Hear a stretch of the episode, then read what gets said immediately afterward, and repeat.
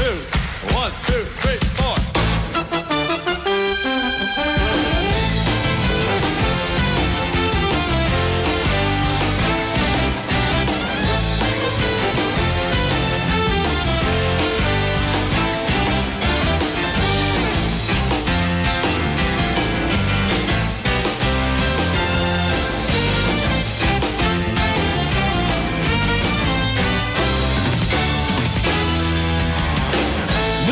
señoras y señores. Son las 12 y 20 minutos. Bienvenidos a Más de Uno Sevilla. Es miércoles, miércoles 7 de febrero. Jornada que tiene de nuevo como protagonistas a los trabajadores del campo, a los agricultores que tras el caos provocado ayer en las carreteras sevillanas y andaluzas han vuelto a la carga a primera hora de la mañana cortando con sus tractores alguna de las principales vías de acceso de la provincia de Sevilla en protesta por las consecuencias de la PAC y también de la sequía. Movilizaciones al margen de las asociaciones agrarias que continúan a esta hora de la mañana.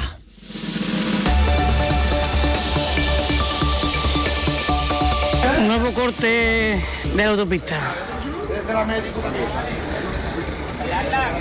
En las cabezas a las 9 de la mañana.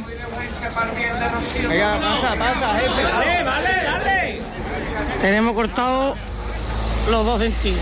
Bueno, como pueden escuchar, el jaleo se mantiene y a esta hora es importante. Vamos con la última hora en las carreteras. ¿Cómo está la situación a esta hora de la mañana? Marcha con buenas tardes. ¿Qué tal, Chema? Buenas tardes. Pues todavía está complicada a esta hora de la mañana. ¿eh? Empezó esta mañana primera hora y a esta hora continúan esos cortes intermitentes en la AP4 en el kilómetro 45 a la altura del municipio de Las Cabezas de San Juan. También en la AP4 en el kilómetro 26 hay problemas del tráfico, retenciones, cortes intermitentes a la altura del municipio de Los Palacios. La Nacional Cuarta también hay tractores y también agricultores en el kilómetro 71, también a la altura de este municipio de Los Palacios.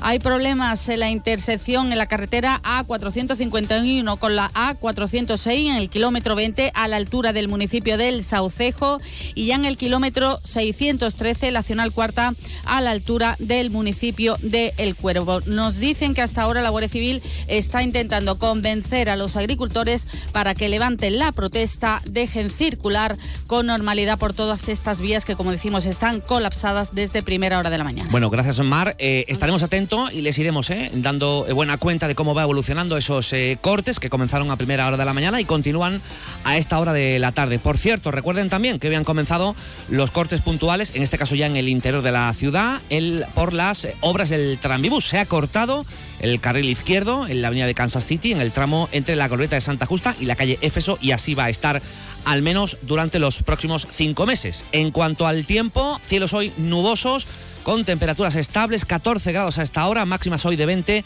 y mínimas de 10 la próxima madrugada. Se mantiene la previsión de lluvias para mañana jueves y de momento se van a prolongar hasta el próximo martes. Hoy, además de esto, queremos plantearles una reflexión, una reflexión en torno a un estudio que ha concluido aproximada- que aproximadamente una, uno de cada diez partes que se pasaron al seguro del coche en los dos últimos años, cuando tenemos un accidente o un golpe, son un fraude. Son mentira. Los intentos de engañar al seguro se han multiplicado, ojo, por cinco desde el año 2009. ¿Por qué está ocurriendo esto? Tenemos en el fondo un pequeño corruptito dentro que al final eh, siempre encuentra un argumento perfecto para intentar cometer un, engaño, una estafa.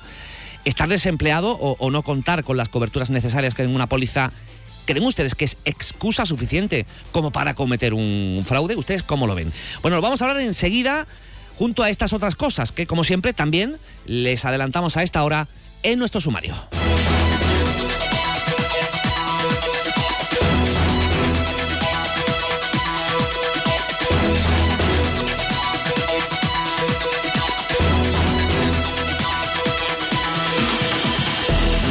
Reunidas en este momento 12 asociaciones de vecinos con urbanismo a cuenta de la nueva normativa de veladores. A esta hora se reúnen 12 asociaciones vecinales del casco histórico con urbanismo. Unos insisten en la falta de claridad y la inseguridad jurídica de la nueva normativa de veladores. El gobierno repite una y otra vez que el documento no es definitivo y que se está elaborando de la mano de hosteleros y vecinos buscando el máximo consenso entre las partes. A esta hora estamos a la espera de las primeras valoraciones de este encuentro. Lo contaremos también en el tiempo de informativos. El Grupo Municipal del Partido Popular ha sacado adelante una modificación presupuestaria millonaria gracias a la abstención del Partido Socialista. Ocurrido esta mañana durante un pleno extraordinario para obtener recursos económicos para el mantenimiento de los semáforos y los parques de la ciudad.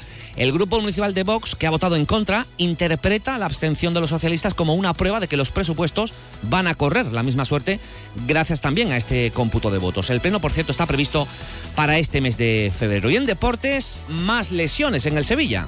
Como aquella canción de Radio Futura, han caído los dos. Marcao y Agumé sufrieron en Vallecas la misma lesión, una rotura en el recto anterior de la pierna y podrían estar entre tres y cuatro semanas de baja. Lo de Marcao es preocupante. De 92 partidos se ha perdido 60 por problemas físicos. Con Nianzú y el resto de futbolistas que están recuperándose, Quique cuenta a día de hoy con nueve bajas para recibir al Atlético de Madrid. En el tiempo para el deporte, escucharemos al Chimi Ávila y a Pablo Fornals, que son presentados oficialmente por el Real Betis Balompié hoy a mediodía. Y esta mañana se ha presentado la novena edición de la carrera popular En Marcha por la Salud. Lo curioso de esta prueba, de la que ahora enseguida les vamos a dar detalles, es que el itinerario discurre entre el Hospital Virgen Macarena y el Virgen del Rocío.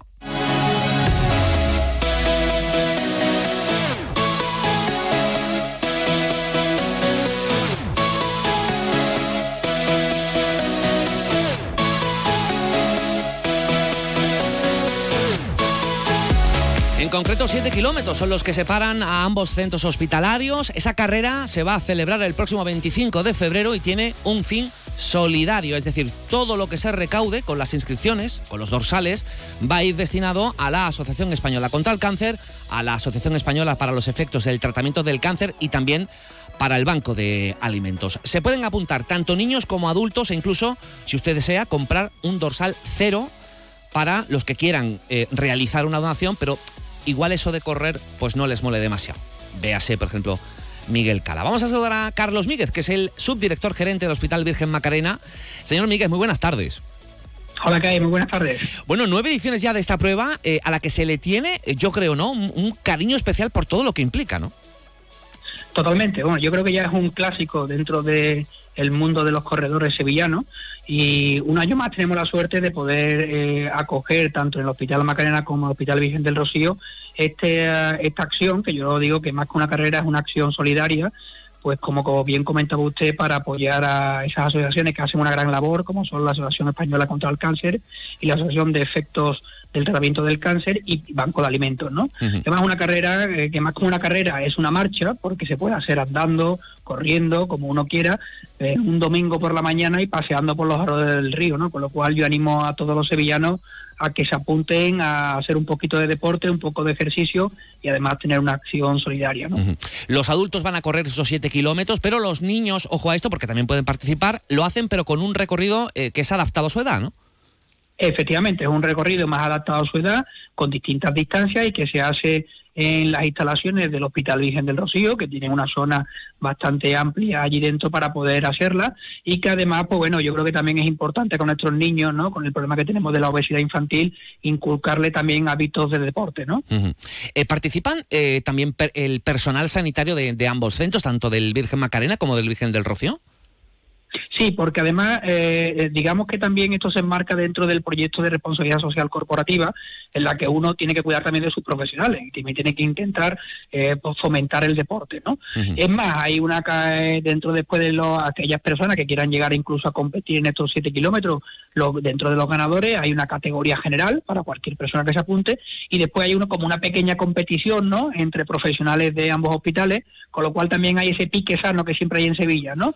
Entre Sevilla y Betis, pues aquí entre Macarena y Virgen del Rocío, por ver quiénes son los profesionales que alcanzan ante la meta, ¿no? Que no quiero yo meter el dedo en la llaga, pero teniendo en cuenta que efectivamente se produce ese pique sano entre los profesionales de ambos centros sanitarios y que esta será la novena edición, eh, ¿cómo vamos? Eh, las últimas cuatro, eh, ¿cómo va el cómputo entre uno y otro? Bueno, yo no es porque quiera barrer para casa, pero los del Macarena vamos bien. Yo quedé tercero el año pasado, con lo cual dentro de los profesionales estamos eh, estamos bastante bien preparados. Pero bueno, eh, bromas aparte, la realidad es que hay buenos corredores en ambos centros, ¿eh? en corredores además que ahora que también tenemos cerca la maratón, ¿no? Que se preparan para carreras incluso de distancias un poco ya más eh, eh, ambiciosas y, y la verdad es que es un orgullo que eh, estemos en eh, una relación cercana entre ambos hospitales y además con el- como decimos, ¿no? Con este pique sano que siempre eh, alenta a que la gente se pueda apuntar, ¿no? Bueno, cercana, pero va ganando, eh, van ganando los profesionales del Virgen Macarena. Pero que esto no quiere decir nada, pero que van ganando. Al fin y al cabo, esto es igual que la regata El año pasado sí, en, en- en ediciones anteriores estuvo la cosa más competida. Bueno, en cualquier caso, como usted decía, lo de menos es, es, eh, es ganar. Lo importante es participar Totalmente. por esa eh, finalidad benéfica. ¿Dónde podemos eh, inscribirnos para esa carrera? O también, insistimos, para comprar ese dorsal cero que nos permite hacer una donación, aunque luego no participemos.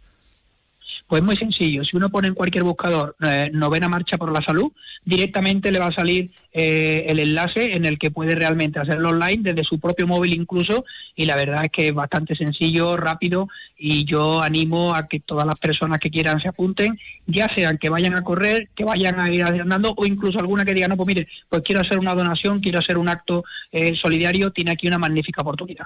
Pues ya lo saben, esa carrera en marcha por la salud, 7 kilómetros, bajo el eslogan 7 kilómetros que salvan vidas, el próximo 25 de febrero a las 11 de la mañana. Carlos Míguez es el subdirector gerente del Hospital Virgen Macarena. Señor Míguez, muchísimas gracias. Un saludo y si va a correr Hola, también, que, es, que le sea leve.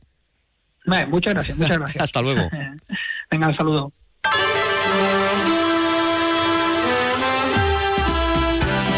Tenemos buenos corredores también en, en Onda Cero, hemos ido incorporando ¿eh? Eh, gente muy preparada para hacer este tipo de carreras. Luego eh, participan en, en maratones y luego nos comunican en qué posición quedan, ni siquiera si mejoran sus marcas. Pero, por ejemplo, Susana Valdés no está hoy en el programa porque está preparándose para una próxima prueba. Está corriendo por el río haciendo flexiones. Si la ven, no le hablen, ¿eh? que mm, saben ustedes cómo se pone cuando está especialmente Eso es mentira. Eso sí sí cuando está usted sabe eh, un poco estresada y, y está la mujer roja como un tomate no conviene que alguien se acerque a decirle, tú eres Susana Valdés, déjenle tranquila, déjenla respirar. Bueno, tenemos a Miguel Cala en el control técnico de sonido, hacemos un alto en el camino y a la vuelta hablamos, insistimos, sobre ese corruptito que quizás algunos tienen dentro de su interior y sacan cuando llega el momento de pasar un parte al seguro o, o- o al seguro del hogar. Más de uno Sevilla. Onda Cero. Vamos, un poco más. Ya casi estamos conseguido.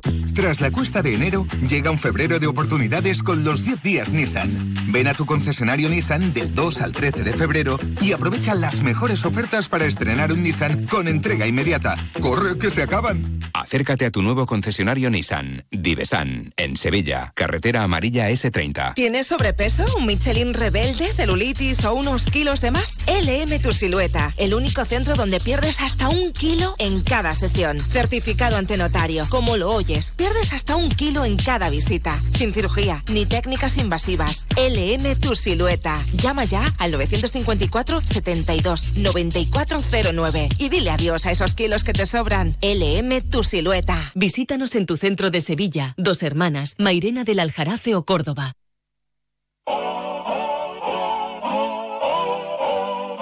En Sevilla también somos más de uno. Chema García. Onda Cero.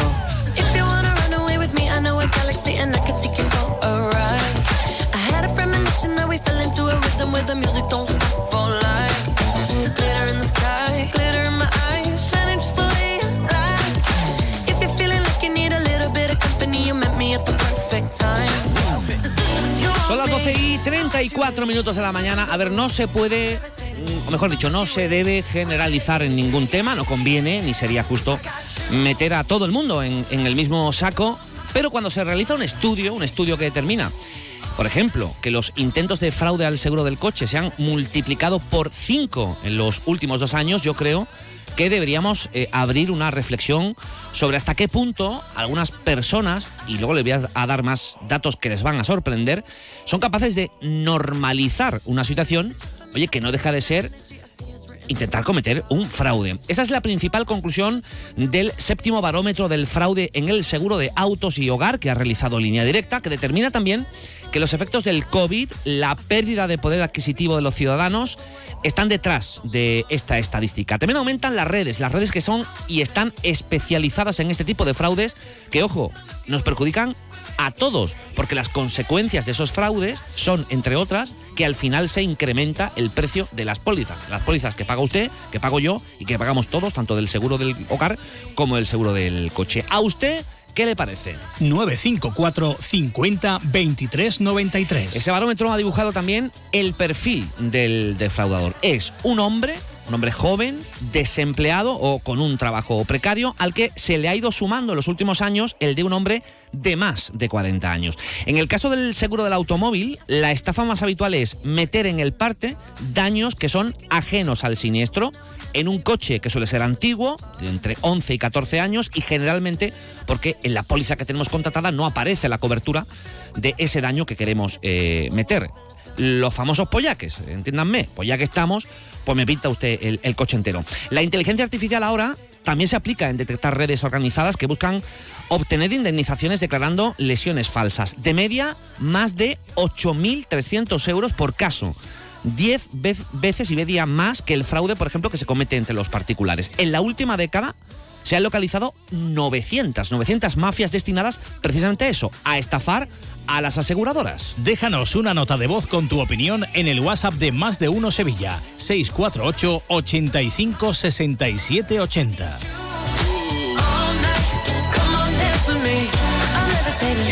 Y no solo el coche, ¿eh? el fraude al seguro del hogar también, aunque se mantiene estable en un 2,6% de los fraudes. Aquí los engaños más comunes son declarar daños exteriores a la eh, anteriores, perdón, a la firma de la póliza y también simular siniestros. Se me quema la campana y le meto también que eh, al quitar la sartén le pegué a la encimera, la rompí, me caí, le di al frigorífico, lo abollé y se me cayó una lámpara. Todo eso, por ejemplo, me imagino yo, ¿no? Eh, serán. Eh, lo más llamativo, y sobre esto les quería preguntar, son las explicaciones. Ojo, eh, los argumentos. Porque el 40%, el 40% de los conductores españoles justifican engañar a la compañía de seguros y el 16% de hecho cree que las aseguradoras tienen parte de culpa de las estafas porque sus precios son excesivamente altos. Ustedes comparten esta opinión, pero es que hay más. Casi 7 de cada 10 automovilistas, el 70%, reconocen que sí, que han cometido un fraude al seguro y ojo, no se arrepienten en absoluto de haberlo hecho. ¿Cuál es su opinión? Déjanos tu mensaje en nuestro Twitter arroba más de uno Sevilla.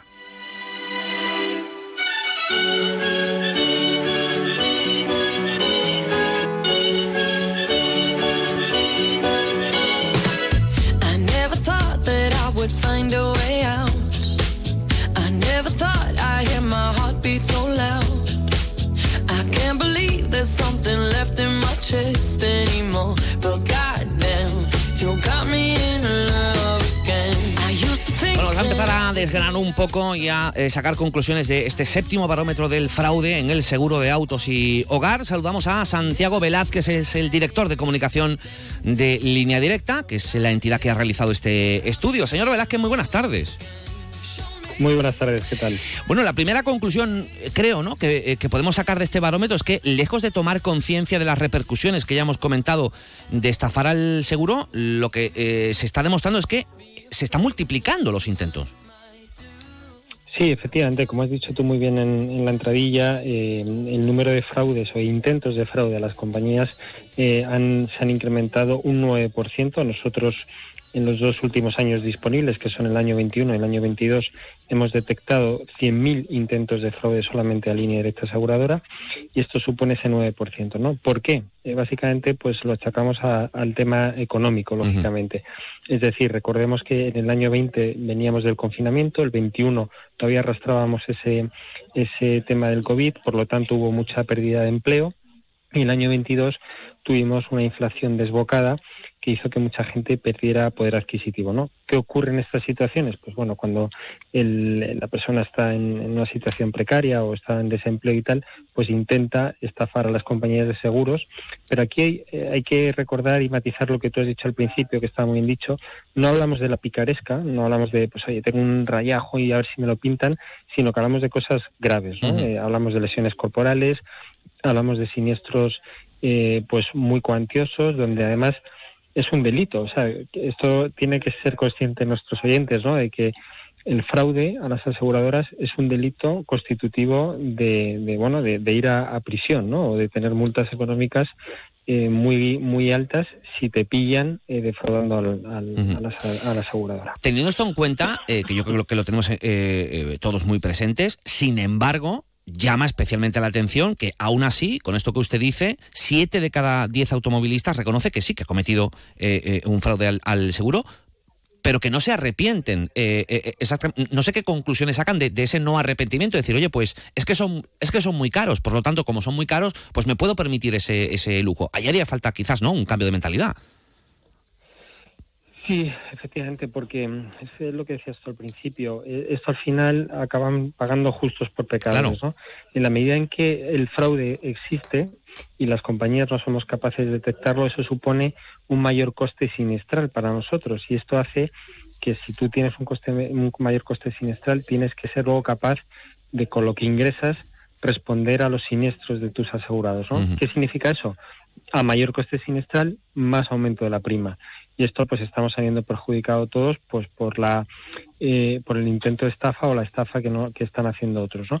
y además fíjate eh, cuando una persona simula una lesión por ejemplo un latigazo cervical una baja laboral etcétera ya no solo lo que paga la aseguradora sino también que luego esto tiene un componente de seguridad social de prestación eh, por baja eh, laboral etcétera etcétera es decir es un coste, un coste para la sociedad en su conjunto muy alto, ¿no? Y eso al final lo estamos pagando todos.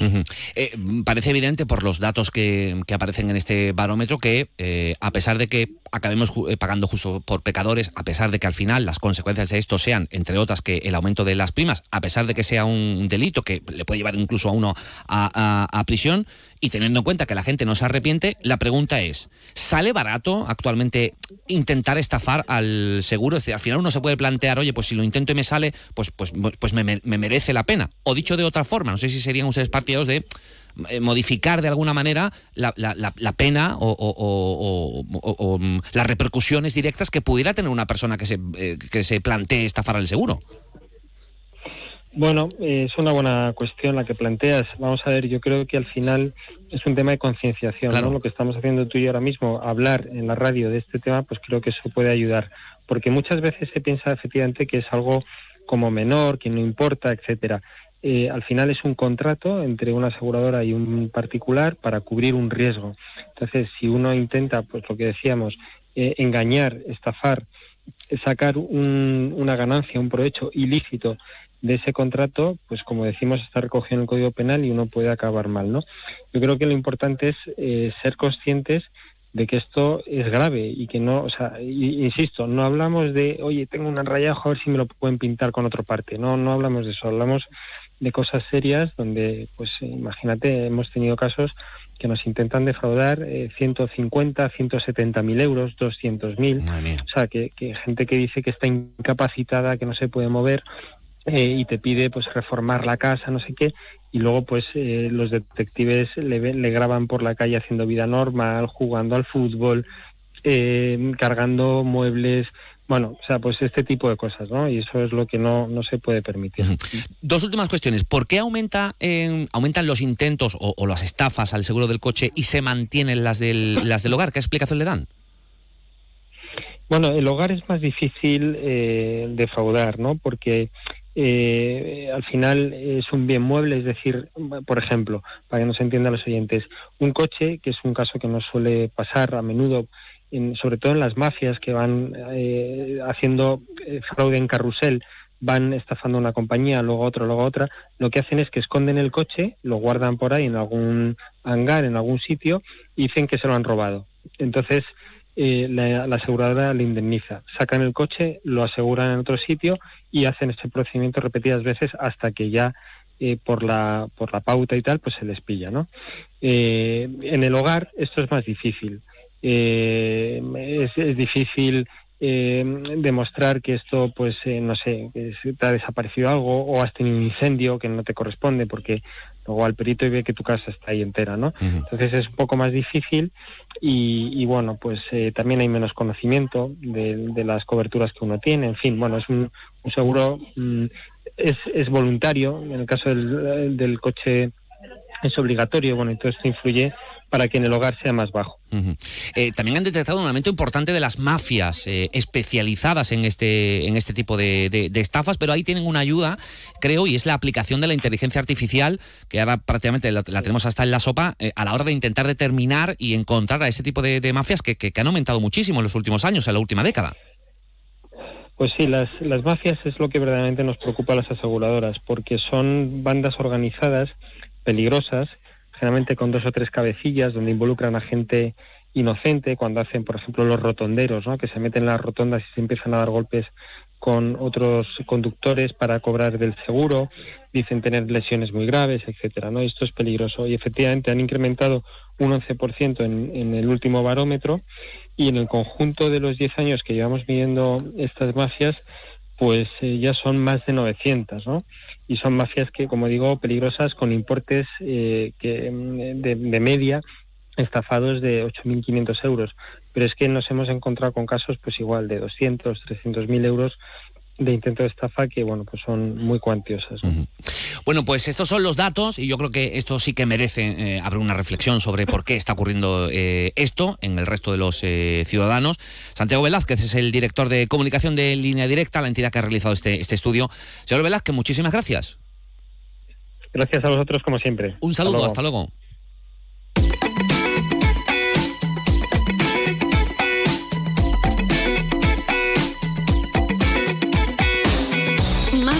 Sevilla.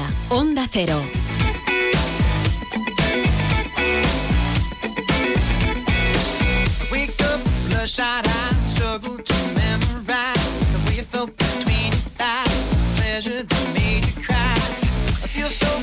Insisto que eh, la idea es que ustedes hagan una reflexión. No les voy a pedir que confiesen si han metido algo en el seguro del coche o en el seguro del hogar. Esto yo nunca se lo pediría, pero es una reflexión general de por qué ocurre esto. Eh, el aumento importante eh, de la gente que intenta meterle algo al seguro, ya no solo las mafias, que, han crecido muchísimo en la última década, sino a, nivel particular. Y sobre todo las conclusiones que saca este estudio de la gran cantidad de conductores que reconocen que le han metido algo al seguro, eh, lo que sea, en general, pero que no se arrepienten. Y el argumento que ponen es, es que, las, es que las primas son muy altas. Eh, ojo porque esto, eh, si todo el mundo utilizara como excusa que el precio es muy alto para intentar hacer una estafa, las complicaciones que pudiera generar en el resto de la economía serían importantes. Aplíquenlo a cualquier otro campo. Es que como es una como es como es muy caro, pues yo intento sacarlo gratis y estafarlo. Al final detrás de todo esto no solo pagamos los demás porque pagamos más caras las primas. Porque las entidades eh, aseguradoras, al final, si no sacan dinero, lo que hacen es repercutirlo directamente en sus, eh, en sus clientes. Sino que también hay gente trabajando que igual también se va a la calle. A veces no somos conscientes de lo que supone eh, intentar hacer un- un- una situación como esta. Pero bueno, en cualquier caso son ustedes los que tienen la opinión, la reflexión. Les recuerdo las vías de participación que tienen con este programa. Nos pueden llamar ahora mismo en directo al 954 50 23. no, ¿Cómo que no? Miguel Cala dice que sí, que ahora sí, ahora ya puede- pueden ustedes. 954 50 23 93 y saludan a mí. Cuando llamen a ese teléfono, por favor, saluden a Miguel Cala. Le dicen, Miguel, ¿qué, qué tal? ¿Cómo estás, Miguel? Y ya después, eh, por favor, eh, 954 50 23 93. Ese es el teléfono directo. Nos puede enviar su eh, mensaje a través de una nota de voz, que ahora enseguida escucharemos, al WhatsApp de Más de Uno Sevilla, al 648 85 67 80. ¿Por qué ocurre esto? 648 85 67 80. O sus mensajes a través de nuestra cuenta de Twitter, llamado ahora X, Más de Uno Sevilla. go together. Better than birds of a feather, you and me. We change the weather. Yeah, I'm feeling heat in December when you found me. I've been dancing on top of cars and stumbling out of bars. I follow you through the dark, can't get enough. You're the medicine and the pain, the tattoo inside my brain, and baby you know it's obvious. I'm a sucker for you.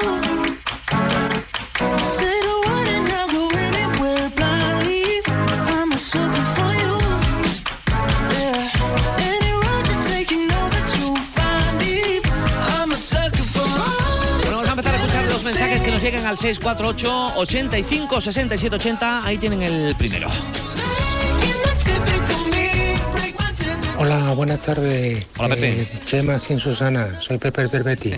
bueno, yo no creo, vamos, entre particulares no creo que haya un- una estafa sistematizada, ¿no? Pero sí es verdad que sí existe la idea de, de que de alguna manera el pago del seguro lo tengo que compensar. Y entonces se buscan esas triquiñuelas para, diríamos, justificar ese pago del seguro. Porque claro, el seguro está para cuando pase algo. Pero a veces la gente se busca la vida y pasan cosas, ¿no? Eso también pasa como, por ejemplo, el seguro de desempleo, que dice, bueno, yo como tengo a lo mejor dos años de desempleo, pues tengo derecho a, agotarlo. No, pero usted si sale un trabajo, no, pero es que entonces pierdo el, se- el desempleo. Entonces yo primero me gasto mi desempleo, que para eso es mío, y ya después yo buscaré trabajo. Por eso que esas ideas son un poco extrañas, pues vamos, yo no las comparto, desde luego. Eh, Pepe, eh, gracias por tu opinión. A mí también me da coraje que me suban el, seguro, como, como todos. Pero claro, si también queremos, no, es que aumenta el IPC, no, nos suben también el, salario, porque ha aumentado el IPC, las empresas también. Pero en cualquier caso, la solución, entiendo yo, será irse a una compañía más barata, reducir las prestaciones o, buscar en el mercado. No decidir que se la voy a meter a la aseguradora, digo yo, aunque efectivamente hay mucha gente que llega a esa conclusión. Mm, buenas tardes. Hola. Eh, soy Emilio. ¿Qué pasa, Emilio? Mm, como, como oyente del programa habitual, permíteme que te diga que este programa de hoy, este espacio de opinión, está equivocado. Eh, el tema de que las aseguradoras digan que haya gente que estafa al seguro, mm, son más las aseguradoras las que cuando tienen que pagar algo, lo primero que les dicen al cliente es no. No por X, por Y, por Z, por yo no sé qué. O sea, lo primero que te dicen es no. Y eso lo sabemos, nosotros lo sabemos, los asegurados, que no utilizamos el seguro nunca y cada vez que llamamos por cargo pasa, es una pelea. Es una pelea porque no lo quieren pagar. Shema, o el programa de mañana, tío, hazlo al contrario. Gente a la que el seguro no le haya pagado algo. Que te llamo yo y te cuento cuatro que te quedas helado. Helado. ¿Sabes? Helado. De dejar personas en el tanatorio. Bueno, en el tanatorio, en la cámara frigorífica y no enterrarla. Muy fuerte, Shema, tío. Vale, vale, pero no te enfades. A ver, eh, cuando sometemos el tema a su opinión, también pueden llamar para dar su opinión en ese sentido, como eh, acabas de hacer tú, eh, mi querido Emilio. Eh, en cualquier caso, ojo, estamos hablando de casos en los que luego, si no hay un acuerdo o hay un intento de estafa, se demuestra en los tribunales. Esto no es que la compañía decida, no, no, esto se lleva a un tribunal y el tribunal determina si existe o no ese intento de, de fraude. Y, hombre, yo quiero creerme a las eh, compañías aseguradoras porque ahí están también las cifras. Esto no significa que todas sean santas y que cuando uno se saca un seguro, la compañía no intente que no le salga eh, a, a pagar. Esto es evidente, pero en el término medio estará la virtud, incluido el hecho de que yo creo que mucha gente le intenta meter al seguro un poquito y la suma de muchos poquitos son muchos millones de, de euros. Bueno, a través del 954 50 23 93 nos ha llamado también Joaquín. Joaquín, buenas tardes. Hola, buenas tardes. Adelante, Joaquín. Mira, es que eh, son van las cosas por los dos lados. Evidentemente no se puede hacer fraude. Si hacemos fraude, hacemos trampa, ya no, ya no, ya no hay negocio, ya no ni, para ellos ni para nosotros. Lo que sí que no son razonables, por ejemplo, yo tengo varios vehículos y el último seguro que acabo de renovar, sin haber dado un parte en seis o siete años, pues resulta que sube un 15%. Y llamas a la gente de seguro y te dice, no, es que sube todo. Bueno, sube todo, pero ¿qué, qué gastos tenéis vosotros? Obviamente tendrán las nóminas de los trabajadores. Pero ¿qué gastos tenéis vosotros para subir un 15% una póliza en la que no hay siniestro, en la que no te ocasiona ningún dolor de cabeza, ni siquiera un cristalito roto? Y entonces esas cosas pues si te quedan en el saco de decir, oye, pues me estáis tomando un poco el pelo. En cuanto a lo que decía este hombre medio enfadado, cuando pues, hombre, es que tampoco nos leemos las pólizas, la verdad. Y hay veces que contratamos cosas que no sabemos lo que son o no las hemos contratado y pensamos que las tenemos. Pero desde luego mm, el tema de las subidas estas que ha habido estos años, eh, sobre todo hace un par de años para acá en los seguros, yo no le veo razón de ser ninguna. Pues, Obviamente Joaquín- los fraudes no existen. Como digo, eso es hacer trampa y eso no vale. Pues le agradezco mucho su, su llamada y también su, su reflexión, eh, Joaquín, y eh, estoy de acuerdo en muchas cosas que ha dicho, pero sobre todo en esa lectura que hacía de que cuando contratamos un seguro, generalmente, yo me voy a poner como ejemplo, como ejemplo de mal, ¿eh? Eh, cuando uno va a contratar, por ejemplo, el seguro del hogar, eh, esas pólizas no están redactadas precisamente para ser perfectamente entendidas por el ciudadano, ahí habría que hacer un esfuerzo, esto es verdad, pero uno lo que busca es el precio. Eh, al final tú llamas a una, llamas a otra, 200, 150, 314. Pues te queda con la de 200. O la de en medio, quizás. Nunca te quedas con la más alta. Y generalmente es verdad que no nos leemos las pólizas.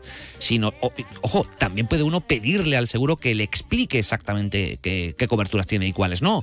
Pero es verdad que somos muy de firmar. Tenemos el precio de cubierto. Ya nos hemos cubierto un poco el trasero porque tenemos ese seguro obligatorio en el coche o ese seguro obligatorio en el hogar. Y a partir de ahí, cuando venga el problema, entonces nos quejaremos. Creo que esto eh, ocurre en muchas, eh, muchas ocasiones.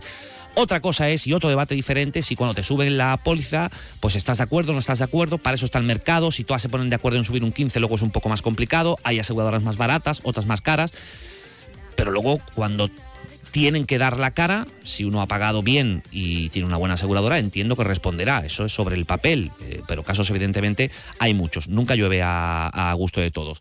Eh, bueno, a través de nuestra cuenta de Twitter me van a permitir que me separe un poco del micrófono y coja el teléfono que estoy cargando, y ahí nos dice, por ejemplo, eh, Lolo, Lolo nos dice que hay gente pató, y nos pone además un libro de la picaresca española. Ya nos ha quedado nuestro invitado que no se trata tanto de, de- un poco de picaresca, sino de pasar, por ejemplo, una lesión, un accidente de tráfico que implica eh, una indemnización importante y que eso sea un- un- una estafa, no tanto el hecho de meter un rayajo que nos hayan hecho, o me han roto el, espejo retrovisor o, se me ha rayado la puerta del frigorífico, ¿no? Eh, sino estamos hablando de casos un poquito eh, más importantes. Y para Belun, que nos dice, llevo varios años con el mismo seguro, no he dado partes y no dejan de subirme la prima. Se están buscando un mini fraude.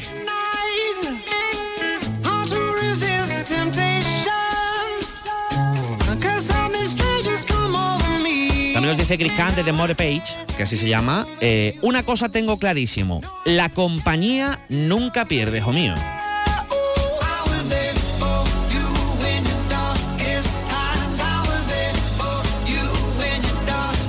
Lolo, por cierto, refrenda la opinión de Emilio. Dice que para cobrar bien, para después resolver todo son pegas. Eh, hay de todo en la, en la viña del Señor. Por eso decía yo al principio que no se puede meter a todo el mundo en el mismo saco. Aquí también incluyo las aseguradoras. Habrá algunas más listas y otras que sean un poco más legales, como eh, todo en la, en la viña del Señor. Pero entenderán que la conclusión a la que debemos llegar es que lo último que podemos hacer, nos hayan subido, nos hayamos cabreado, estemos o no de acuerdo, es intentar hacer un fraude. Ojo, porque esto eh, nos puede llevar luego no solo a que nos suban las primas a los demás, sino a llevar con tus huesos a la cárcel.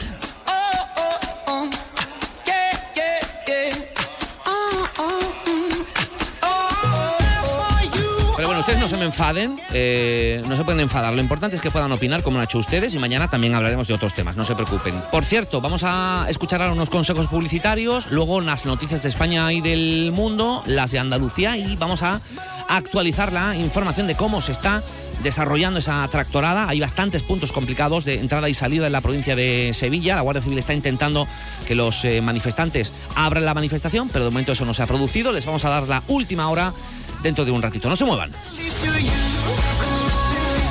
Más de uno Sevilla. Chema García. Onda Cero.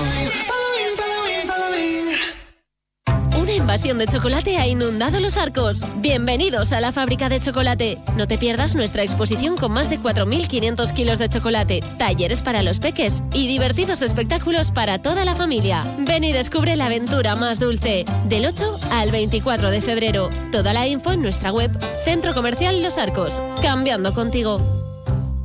No esperes a septiembre. Comienza a estudiar en febrero y titula antes. Matricúlate a distancia en el Instituto Superior de FP Universae. Abierta convocatoria de matrícula para más de 50 titulaciones de FP. Entra en universae.com y contáctanos por teléfono o WhatsApp. Universae, change your way. Si tienes problemas en tu comunidad de vecinos o situaciones que no sabes resolver, preguntar es el primer paso hacia la solución. Es muy sencillo. Manda una nota de voz con tu pregunta al 648-856780 o escríbenos a más de uno Sevilla gmail.com. Los profesionales del Colegio de Administradores de Fincas de Sevilla te responden en directo. Confía siempre en un administrador de fincas colegiado. Segundas rebajas en Rapimueble, simplemente más bajas. Cheslong ahora 294 euros. Conjunto canapé más colchón, solo 299 euros. Más ahorro, más ofertas, más barato. Solo en Rapimueble, el líder en segundas rebajas, calidad y garantía. Más de 230 tiendas en toda España y en rapimueble.com. Mano de santo, limpiar la ropa, mano de santo, limpiar salón. Mano de santo y en la cocina, en el coche, en el watercloak. Mano de santo para hotel, mano de santo para el taller. Mano de santo te cuida, mano de santo te alegra la vida. Mano de santo, mano de santo, ponte a bailar y no limpies tanto. Mano de santo, mano de santo, ponte a bailar y no limpies tanto. Seguramente el mejor desengrasante del mundo. Pruébalo. En Sevilla también somos más de uno. Es la una de la tarde, mediodía en Canarias.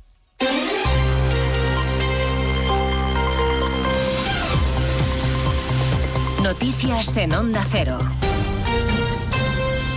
Buenas tardes, avanzamos a esta hora algunos de los asuntos de los que hablaremos con detalle a partir de las 2 en Noticias Mediodía, pendientes hasta ahora de la valoración que pueda hacer el fiscal general del Estado sobre la decisión de los fiscales del Supremo, que les recuerdo, por abrumadora mayoría, votaron ayer a favor de investigar por terrorismo a Puigdemont. A la espera de lo que diga Álvaro García Ortiz, que preside en Barcelona una junta de fiscales, esta mañana en más de uno el fiscal Alfonso Viada le decía a Alsina que está convencido de que la Fiscalía no tendrá en cuenta el criterio de la mayoría de los fiscales, especialmente tras escuchar ayer a la portavoz del Gobierno, Pilar Alegría. Es ilustrador lo que dijo la portavoz del Gobierno. Eh, dice, no, no, si aquí el que decide es el fiscal general de Estado. Bueno, pues claro, entonces, entonces pues ya está. No hay, o sea, quiero decir, puede ocurrir todo, porque tampoco voy a suponer nada, pero las probabilidades son del 155 que ha dicho usted. La amnistía ha acaparado el protagonismo en la primera sesión de control al gobierno del año en el Parlamento con el ministro de Justicia Félix Bolaños en el banco de las críticas de la oposición. Hasta seis preguntas de los grupos y una interpelación. Congreso de los Diputados, Ismael Terriza. Y a este último juicio parlamentario de la jornada se ha enfrentado sin compañeros de bancada, solo en su escaño y Cayetana Álvarez de Toledo diciéndole que su ley de amnistía está condenada. Son ustedes únicos, corruptamente únicos. Y si el fiscal general lo fuera del Estado y no del señor Sánchez, ya habría actuado contra ustedes de oficio. Está demasiado ocupado y ofuscado defendiendo a un prófugo. Por cierto, qué devastadora para ustedes, debo decir, qué esperanzadora para la justicia la decisión de la Junta de Fiscales del Supremo. ¿A quién le hicieron dos referéndums ilegales en Cataluña?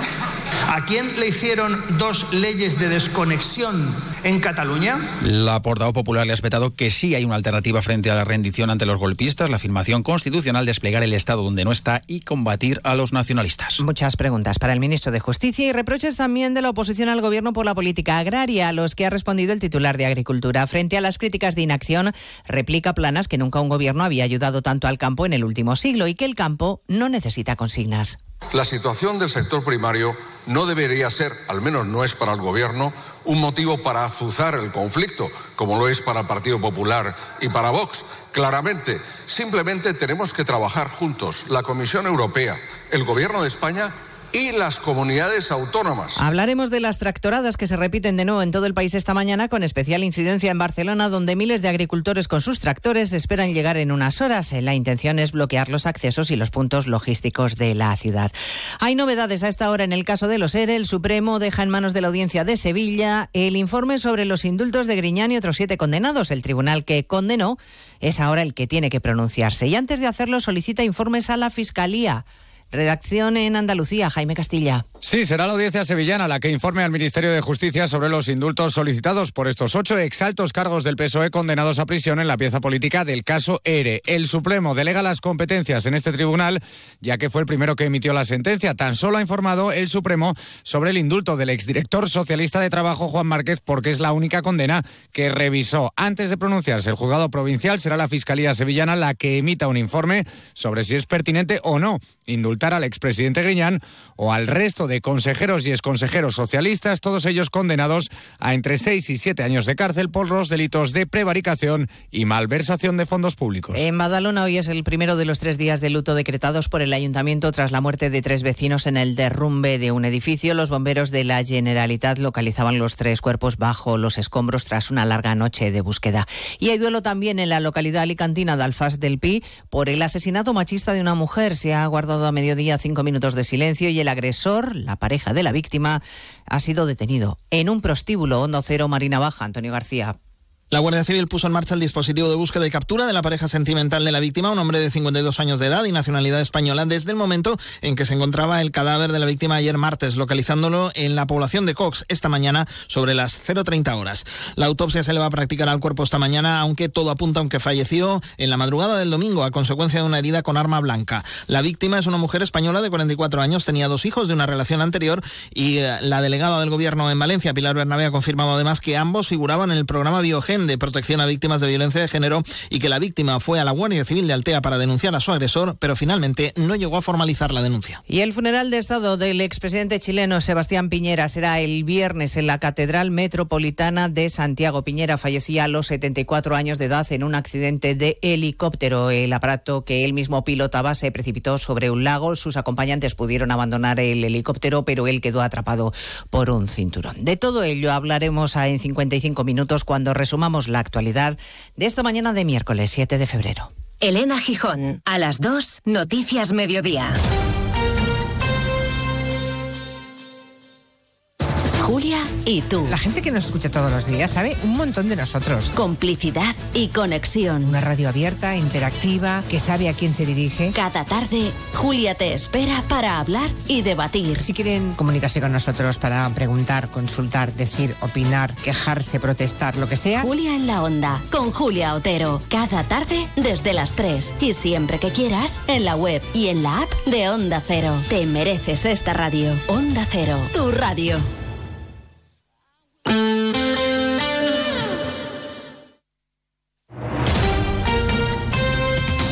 Andalucía, Onda Cero.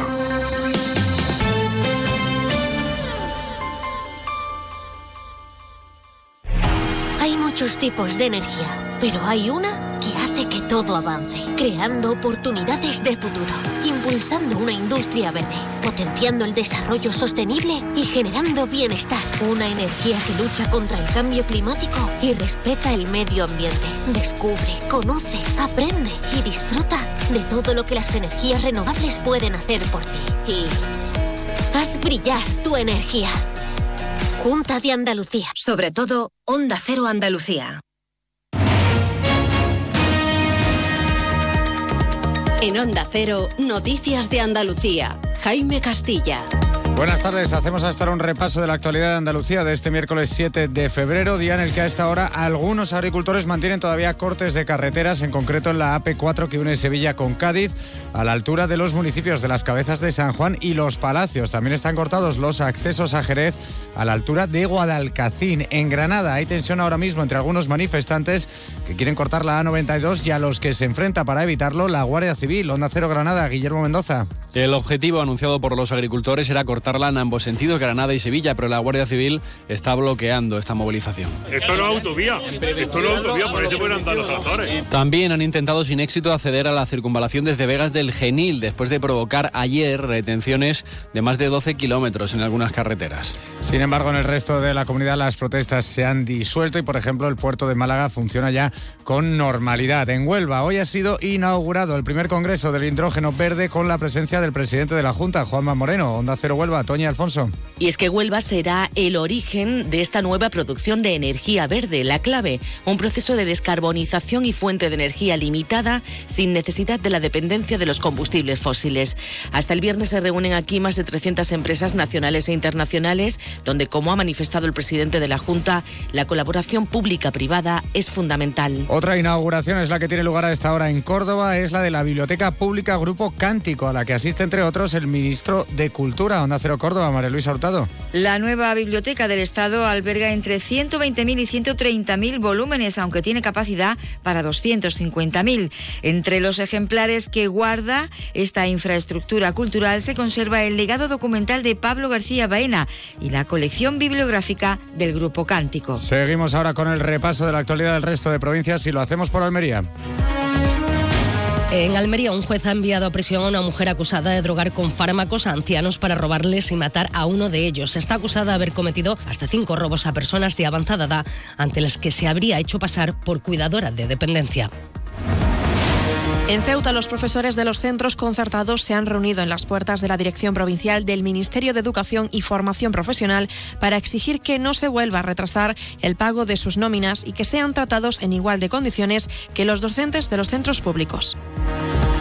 En Cádiz, el segundo día de movilizaciones de los agricultores están en este momento ocasionando algunos problemas circulatorios en las carreteras A4 y AP4.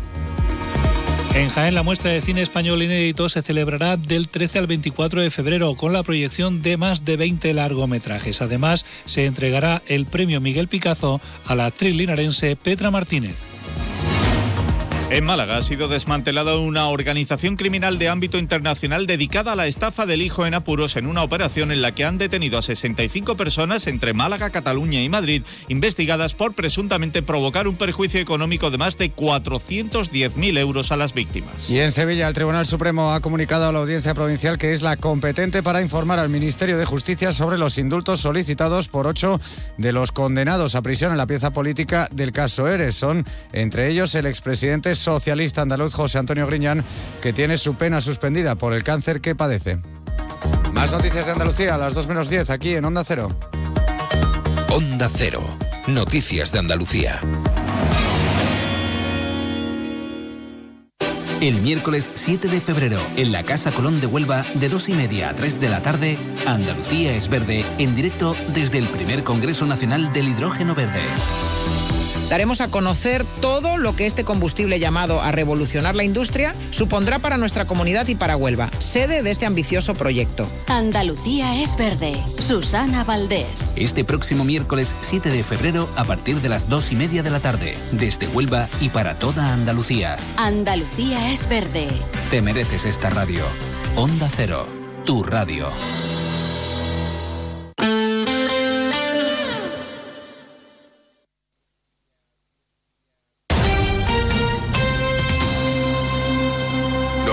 .9. Onda Cero, Sevilla. Tu Mercedes-Benz tiene mucho que contarte. Conéctalo a tu smartphone contratando cualquier servicio digital para no perder detalle y llévate un exclusivo regalo Mercedes-Benz. O dos. Consulta el catálogo de regalos y todos los servicios digitales disponibles para tu Mercedes en la sección de postventa de la web de Grupo Concesur. Tus talleres autorizados Mercedes-Benz en Sevilla. El colegio CEU San Pablo Sevilla invita a las familias a conocer su modelo educativo a través de la jornada de puertas abiertas que se celebra el próximo sábado 10 de febrero a partir de las 11 de la mañana. El objetivo es que las familias conozcan de primera mano todo lo que el centro puede ofrecerles, de ahí que se instalen diferentes stands en los que podrán informarse sobre cómo se enfoca la enseñanza de idiomas, la práctica deportiva, la formación relativa a pastoral, cómo se abordan las altas capacidades y la orientación, la música, las nuevas tecnologías o el contacto con la naturaleza. María José Bello Pérez es la directora del colegio. Formamos personas capaces de transformar la sociedad positivamente en un contexto internacional. Por ello es tan importante el dominio de idiomas desde educación infantil hasta bachillerato. Nuestro compromiso también es con la sociedad. Intentamos mejorarla. Por ello, intentamos sacar lo mejor que tienen nuestros alumnos dentro, ese talento. Colaboramos con la familia en su crecimiento personal, académico y espiritual. Y con ello estamos, sin lugar a duda, contribuyendo a la mejora de la sociedad. Actualmente cursan sus estudios en el centro más de 1.200 alumnos en unas modernas instalaciones que albergan desde la etapa de educación infantil, que incluye nursery para alumnos de dos años, hasta bachillerato. Ven a CEU, infórmate en colegioceusevilla.es.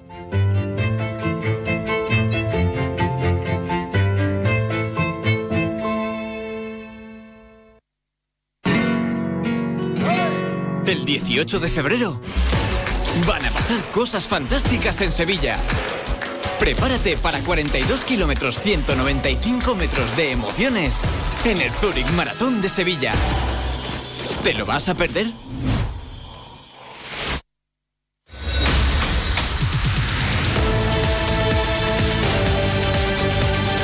En Sevilla también somos más de uno. Chema García, Onda Cero. Ya estamos de vuelta en más de uno eh, Sevilla. Es la 1 y 14 minutos de la tarde. Continúan muy atentos, especialmente si van a coger el coche o están ahora en el coche, están escuchando el programa desde la radio del coche, porque continúan los problemas en algunas carreteras de la red viaria de la provincia, motivada, ya lo saben, por las protestas de los agricultores, que ya ayer la liaron en gordo y hoy también. Permanecen con cortes intermitentes la AP4 y la Nacional Cuarta a la altura de los Palacios, las cabezas de San Juan y el Cuervo. De hecho, la conexión entre Sevilla y Cádiz en estos momentos es la que se está viendo más afectada. Marcha con buenas tardes. ¿Qué tal, Chema? Buenas tardes. También hay problemas en la intersección de la carretera A451 con la A406 a la altura del Saucejo. Fundamentalmente, Chema, las protestas y los tractores están situados en estos puntos que acabas de detallar. Desde primera hora de la mañana, los manifestantes, unos 200 agricultores, dejan pasar coches, vuelven a cortar cada media hora. Los tractores van cambiando del AP4 a la Nacional Cuarto. Eh, siguen así con sus protestas iniciadas ayer y dice que no piensan desistir en sus protestas. La Guardia Civil intenta hasta ahora convencer a los agricultores para que se retiren de la carretera y se normalice la circulación, pero insisten en que al margen del caos circulatorio no están provocando otro tipo de problemas. Insisten en que su situación es insostenible, que no les salen las cuentas. Es más, están trabajando a pérdidas y eso impide el mantenimiento del empleo en el campo. Así nos lo ha contado uno de los agricultores que se encuentra a pie de carretera, es Curro Ferreira. Esto hay que ponerle solución. Esto no es normal que tú pagaras hace dos, tres años 60, 70 céntimos por un litro de gasoil agrícola y a día de hoy el gasoil agrícola está a 1,20, 1,30 el doble. Te hablo del gasoil, te hablo de la competencia del leal que entra de Marruecos y otros países, te hablo de todo lo que está ocurriendo en el país, vamos, eso lo sabemos todo, no, no es una cosa que yo estoy inventando. Bueno, y repiten que han salido a protestar al margen de las organizaciones agrarias, pero lo cierto es que sus demandas son idénticas a las abanderadas por las principales organizaciones, según nos detalla el presidente de Asaja Andalucía, Ricardo Serra, quien considera que estas concentraciones son fruto del enfado y de la situación límite que vive el sector agrario. Pero les recuerda a estos manifestantes que la protesta debe continuar de forma ordenada, necesitan una continuidad y de una representación en los foros y en las mesas sectoriales donde se negocia las políticas agrarias. Eh, la protesta está muy bien, pero la protesta tiene que tener una continuidad y una organización detrás para conseguir unos objetivos, porque si no, eh, al final, pues, ¿quién, ¿quién se dirige a quién y con quién se negocia qué? Entonces yo creo que lo importante es que, que todo esto, que, que, está muy bien desde el punto de vista de la creación de una opinión pública, si lo, si lo continuamos con una manera organizada a partir de la semana que viene, con las organizaciones agrarias, con las cooperativas, hombre, decir que las organizaciones agrarias y las cooperativas no representan a los agricultores es un disparate. Eso es fruto, entiendo, pues del cabreo que tiene la gente de la situación límite en la que viven bueno, pues puede que lo represente, pero lo, cierto es que estos manifestantes no tienen nada que ver y así se desvinculan de las organizaciones agrarias. Desde eh, ayer que comenzaron sus protestas, hoy se han repetido, en algunos puntos de Andalucía ya se están disolviendo, en el caso de Sevilla todavía continúan.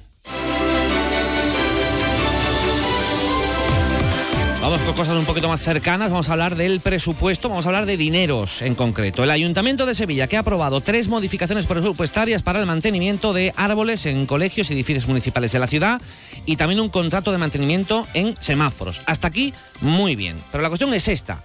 Es que esa modificación ha salido adelante gracias a la abstención del Partido Socialista un gesto que la oposición ha percibido como un ejemplo de un posible pacto del Partido Popular con este grupo para sacar, Juancho Fontán, buenas tardes. ¿Qué tal, Chema? Buenas tardes. Los presupuestos que están a la vuelta de la esquina. Sí, asegura la portavoz de Vox, Cristina Peláez, que después de que el PP consensuase las ordenanzas fiscales con los socialistas, pactasen también con ellos la subida del agua, ahora con la aprobación de esta modificación presupuestaria de más de 10 millones de euros, deja en evidencia, según Cristina Peláez, que el PP llegará a un acuerdo con el PSOE para aprobar los presupuestos el PP y el PSOE vuelven a darse la mano para, en el que sin duda es el previo al gran pacto de aprobación de los presupuestos generales de Sevilla. Usted se tiene que preguntar, señor Sanz, si sus votantes van a entender que haya pactado los presupuestos de Sevilla y todo lo previo con el Partido Socialista antes que con Vox. Si no se los puede explicar usted, a sus votantes se lo explicaremos nosotros.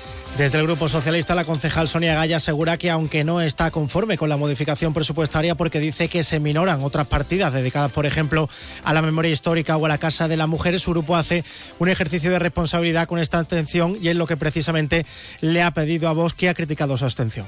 Señora Peláez, es una pena que usted no anteponga los intereses de los sevillanos con los cuatro años que le está escuchando yo a usted por lo que usted ha denominado como el juego político. Yo pensé que ya habían pactado ustedes el gobierno.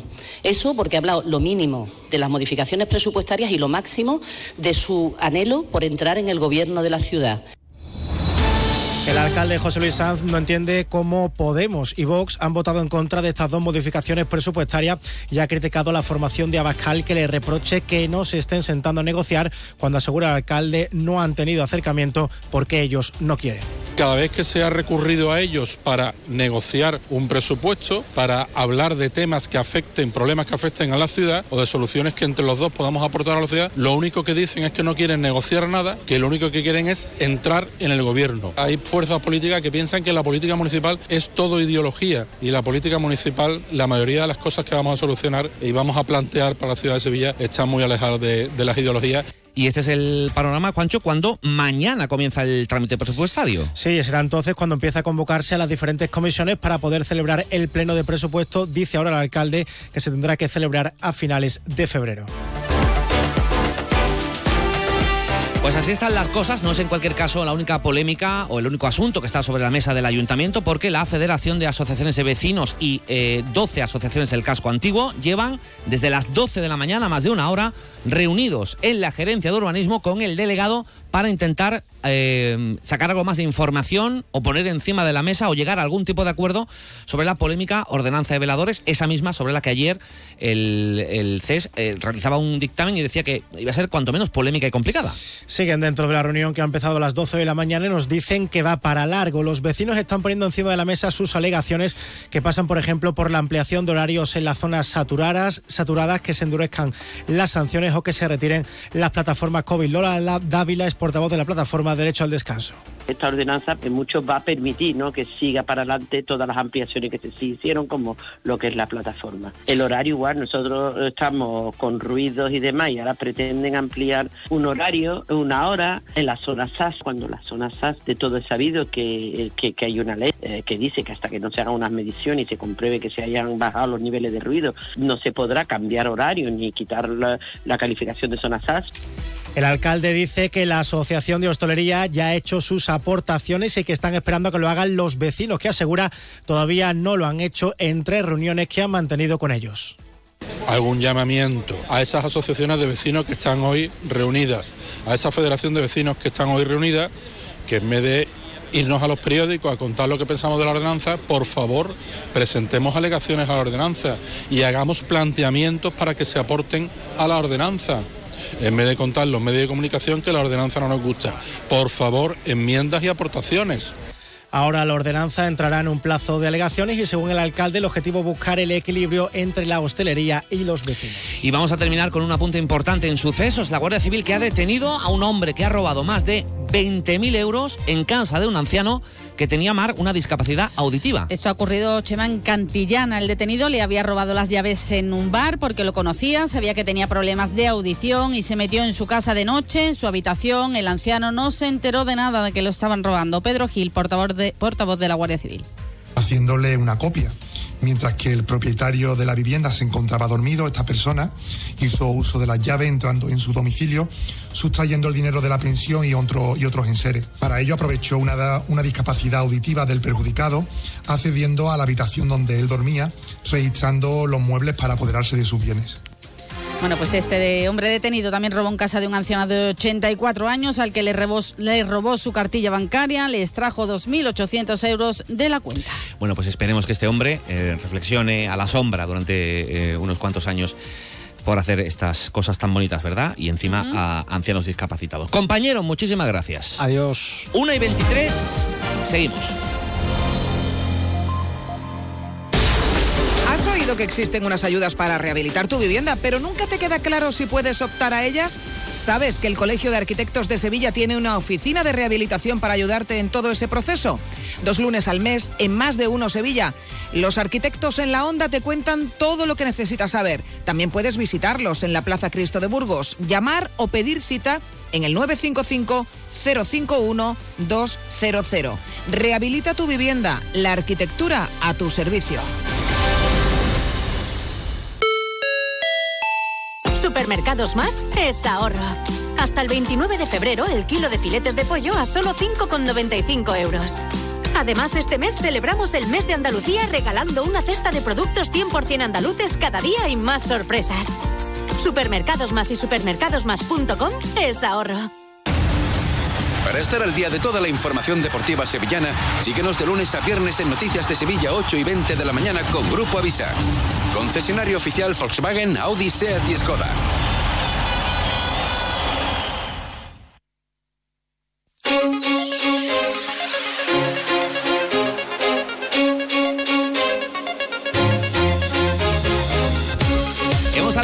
Y 25 minutos. Les voy a hacer una pregunta. ¿Cuántas veces se ha planteado darle un cambio a su vida? Comer mejor, hacer deporte, perder peso. Pero nunca encuentra el momento, ¿verdad? Pues ¿qué le parece ahora mismo? Sí, ahora mismo. Lola Ojeda es directora de los centros de adelgazamiento LNIM Tu Silueta. Lola, buenas tardes. Hola, buenas tardes. Tomar esa decisión es complicado, esto es verdad, pero no hay por qué hacerlo solo. Eh, para eso está todo tu equipo profesional de LIM Tu Silueta. Y de hecho, lo primero que hacéis, Lola, es un examen inicial para saber cómo enfocáis el mejor tratamiento, ¿no? Claro, no solamente muchas veces vemos al paciente para valorar lo que necesita, sino para ver el compromiso del paciente en no solo venir y hacerse nuestro sistema, sino en tener eh, una adecuada alimentación que para eso le enseñan nuestras nutricionistas. Nosotros siempre que viene un primer paciente, la primera consulta es gratuita de valoración eh, y una vez que acepta el paciente y está comprometido a hacer esos consejos nutricionales muy llevaderos que puede salir y entrar de, de casa, no hace falta encerrarse, como dice la gente, ni cerrar el pico, lo que hay es que aprender a comer bien. Claro. Pues una vez que valoramos, cada paciente viene uno o dos días a la semana, pasamos por tres equipos de máquina, es totalmente indoloro, es incluso placentero.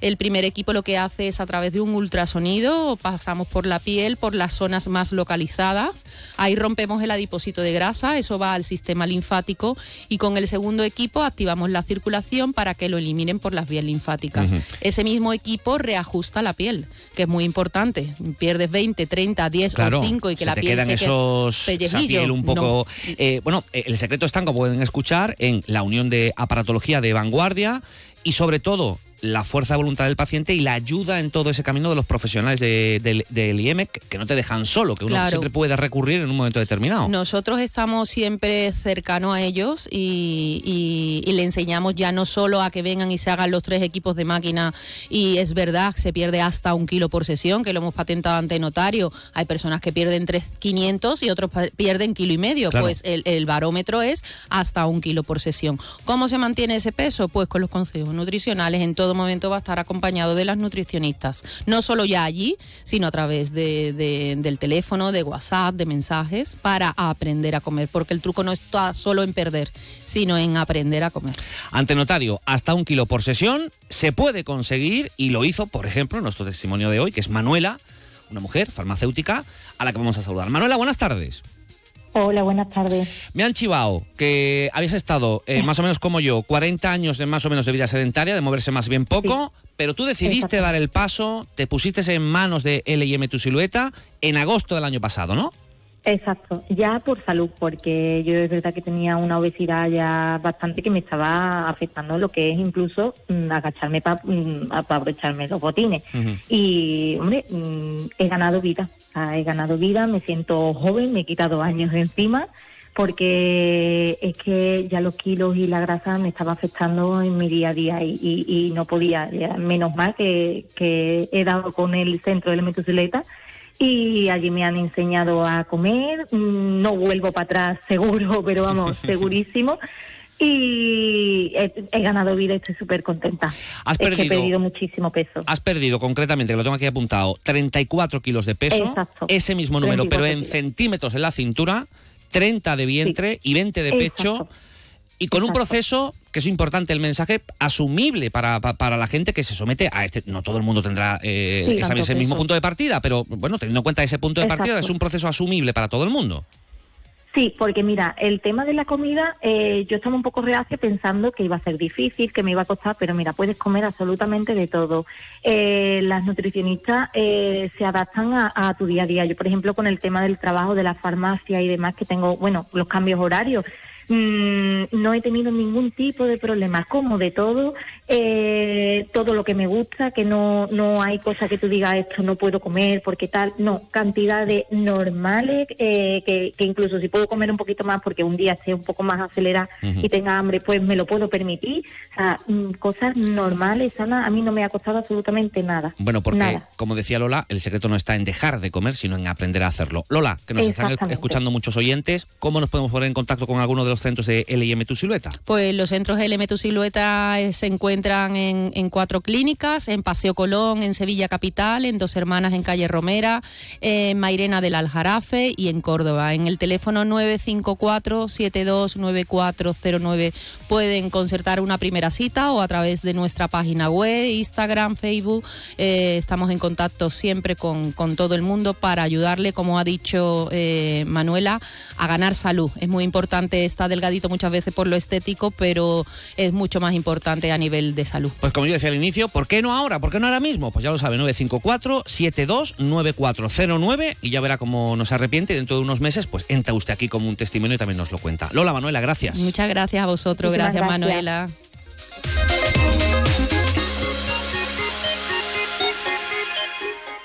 ¿Está buscando mayor confort y aislamiento para su hogar? ¿Necesita una remodelación? En Aluminios 3 tenemos todo lo necesario. Ventanas de aluminio con y sin rotura puente térmico, PVC, mamparas de ducha, persianas, mosquiteras y accesorios. Somos fabricantes y montadores. 40 años avalan nuestra profesionalidad y calidad. Pida presupuesto sin compromiso y déjelo en nuestras manos. Búsquenos en www.aluminios3.com o visítenos en nuestra exposición en la calle Afán de Rivera 251. Aluminios 3. Profesionales del aluminio a su servicio. Y ahora aprovechate de las subvenciones de hasta 3.000 euros por cambiar las ventanas, gracias a los fondos Next Generation. Vuelven las citas musicales con la Real Orquesta Sinfónica de Sevilla en el Teatro de la Maestranza. Los días 15 y 16 de febrero, Beethoven y Bartók estarán presentes a través del joven y virtuoso violinista Sergei Togadin y de la batuta de Mar Sustro. Conoce todo el programa, compra tus entradas en rosevilla.es y disfruta de la experiencia de la música en directo con la Ros.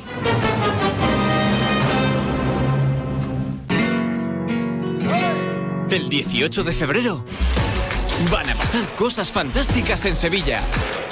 Prepárate para 42 kilómetros 195 metros de emociones en el Zurich Maratón de Sevilla. ¿Te lo vas a perder?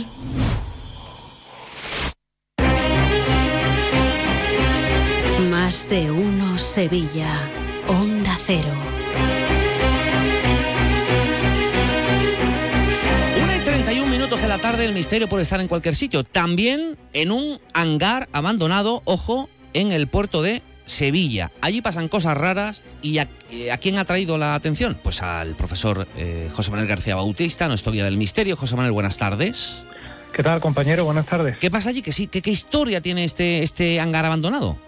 Bueno, pues la verdad es que es un sitio que fue construido en la década de los 50 como un proyecto de expansión portuaria y durante mucho tiempo ha servido de, de almacén de carga y descarga de mercancía y con el tiempo, bueno, ha caído en el abandono, la estructura parcialmente deteriorada y en su interior, bueno, pues comentan que ocurren cosas extrañas. ¿Qué, qué, qué comentas? ¿Qué es lo que se dice que aparece allí en el interior de esos hangares? Desde la década de los 80 hay eh, fenómenos que dicen haber vivido, por ejemplo, figuras eh, y siluetas que no pertenecen a nadie, grabar psicofonía, extraños susurros, eh, ruidos también raros, cambios inexplicables de temperatura y otros relatos con experiencias quizás más fuertes hablan de un hombre con una especie de mono de color azul que deambula por los pasillos del hangar y que, bueno, le ven como con una expresión de tristeza, de melancolía en un sitio que inmediatamente después desaparece. Eh, cuéntanos más detalles. Creo que se oyen eh, pasos, que se ven eh, figuras extrañas y, y que de hecho se ha investigado, ¿no? Con, con esa paratología un poquito rara que tenéis aquellos amantes de lo paranormal. Sí, de hecho, eh, tú mismo lo comentabas, fenómenos como por ejemplo escuchar esos pasos en los pasillos de aquel lugar, en la parte sobre todo de oficina, voces en áreas que están más apartadas, incluso, bueno, no habiendo nadie presente o estando todos en silencio, se pueden grabar esos registros mediante esos equipos de grabación que tú comentabas, Spirit Spirit Radio, eh, psicofonías convencionales, capturando esas supuestas conversaciones con esas entidades. Y además de estos avistamientos, también eh, los cambios de temperatura que incluso los tenemos registrados con una medición USB y que hacen que sea un sitio que cuando se ven esos fenómenos, se escuchan esos fenómenos, se vuelva extremadamente frío incluso en pleno verano, que un hangar en el puerto dando de la calor en, en, el techo se calienta bastante y sin embargo, bueno, también se pueden captar esos descensos de temperatura e incluso el ambiente opresivo que se puede llegar a vivir dentro de ellos. En pleno verano ese sol de plano eh, dándole la chapa, eso tiene más caro que una pata en la oreja, ¿no? Entiendo, en mi humilde apreciación como locutor. Por último, José, eh, hay creo que hay muchas teorías, pero ¿cuál es la tuya de lo que pudiera explicar de lo que pasa eh, allí dentro? Bueno, pues como simple hipótesis de trabajo, quizás en el foco de nuestra investigación es que allí haya ocurrido algún hecho luctuoso relacionado con alguna persona que trabajó en el pasado allí o alguien que ha muerto y ha dejado esa carga energética en ese lugar en el que trabajó y que tras su abandono, bueno, pues las diferentes prácticas extrañas que se han hecho dentro han despertado ese fenómeno que hoy día se está manifestando. Pues ya lo saben, el misterio puede estar en cualquier lado, también en esos hangares abandonados del, puerto de Sevilla. Mi querido José Manuel García Bautista, que te mando un, un abrazo fuerte. Compañero, muchísimas gracias. Adiós, querido amigo. Un abrazo. Adiós.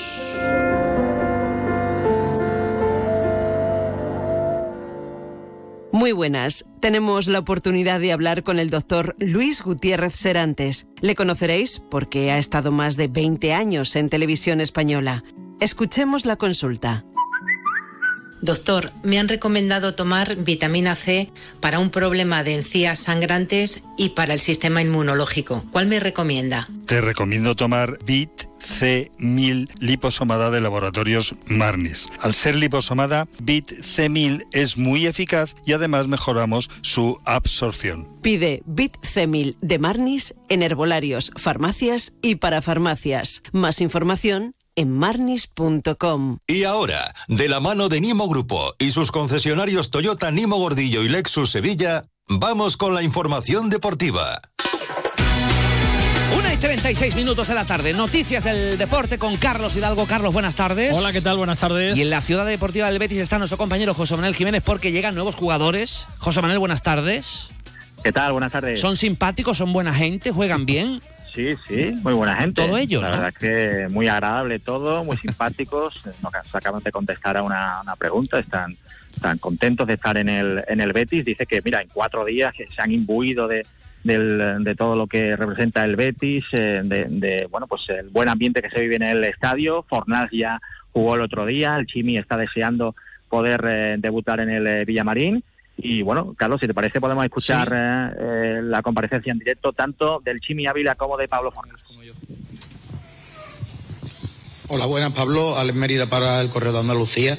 Eh, te quería preguntar, a raíz de lo que ha dicho el compañero, por el, el rol que ha tenido Isco en tu contratación. También imagino que la importancia de Pellegrini ha sido clave, al igual que cuando te llevó allá a Londres a West Ham. Bueno, de Isco acabo de comentar. eh, obviamente, pues llegar a un sitio donde conoces al entrenador y, y tienes contacto con, varios de, sus compañeros del cuerpo técnico, así como con Héctor, con Marc, que también teníamos los teléfonos y, y habíamos hablado alguna vez. eh, pues el ver que ellos están también contentos de que tú vengas, pues te lo, te lo pone todo mucho más fácil. Y para ti, Chimi, eh, en los últimos, en la última, el último día de mercado, eh, el director deportivo de Osasuna, Braulio, eh, hizo una valoración sobre que tu etapa en Pamplona parecía como, como terminada. No sé cómo, cómo viviste aquello y si tienes algo que comentar al respecto. No, no, bueno, la verdad que cuando salió lo del Betis, eh, nos sentamos tanto los, los, dirigentes de Osasuna como mi agente conmigo, de, de ambas partes hemos llegado a la conclusión que quizás se cerraba una etapa eh, de mí en, en Osasuna. Y solamente agradecer estos cinco años que estuve en Osasuna y sobre todo a Braulio, a Fran Canal, a toda la gente y sobre todo a la afición, el cariño y, y las cosas bellas que pasé en ese club. Chimi por aquí, Manuel Bazaga para Mediaset. Es de sobra conocido tu afición por los tatuajes. Si consigues ganar algo con el Betis o eres feliz aquí, te harás uno del Betis, ¿no? En cualquier sitio. No, en cualquiera no, ya tengo el sitio guardado. ¿Y dónde, dónde sería, si puedes decirlo? Ah, es secreto, los secretos no se revelan. Vale, y otra pregunta, si, puede ser para ambos. Eh, os quiero preguntar a ver cómo habéis recibido los, cómo os han recibido los compañeros y en especial cómo habéis visto a William Carballo después de lo que ha ocurrido en los últimos días. Gracias. ¿Yo? Eh, con respecto a los compañeros, muy bien, desde primera hora ya, ya lo he comentado que, que algunos de ellos habíamos hablado incluso antes. Y con respecto a, a Willy, yo creo que él se ha posicionado, el club se ha posicionado también, los dos han, han hecho lo que, lo que tenían que hacer. Willy sigue entrenando, eh, está bien y yo creo que, que debemos todos creer en la presunción de inocencia hasta que se demuestre lo contrario. Y él está contento, está viniendo a entrenar, eh, hoy ha entrenado muy bien y, creo que hay que también apoyar al chico hasta que, hasta que se demuestre que, que no, que no ha pasado nada o en caso de que lo haya hecho, pues condenarlo porque creo que estamos todos en contra de cualquier tipo de, de agresión. Buenas a ambos, aquí Iván Díaz para Estadio Deportivo. Bienvenidos a- al Betis y a Sevilla. La semana pasada, justo después de vuestra, de vuestra contratación, el club hizo oficial la, la lista de la, de la Conference League. Ninguno de los dos estáis inscritos. ¿Cómo os sentís y, si puede ser, qué explicación os dio el técnico al respecto? ¿Voy yo? Sí.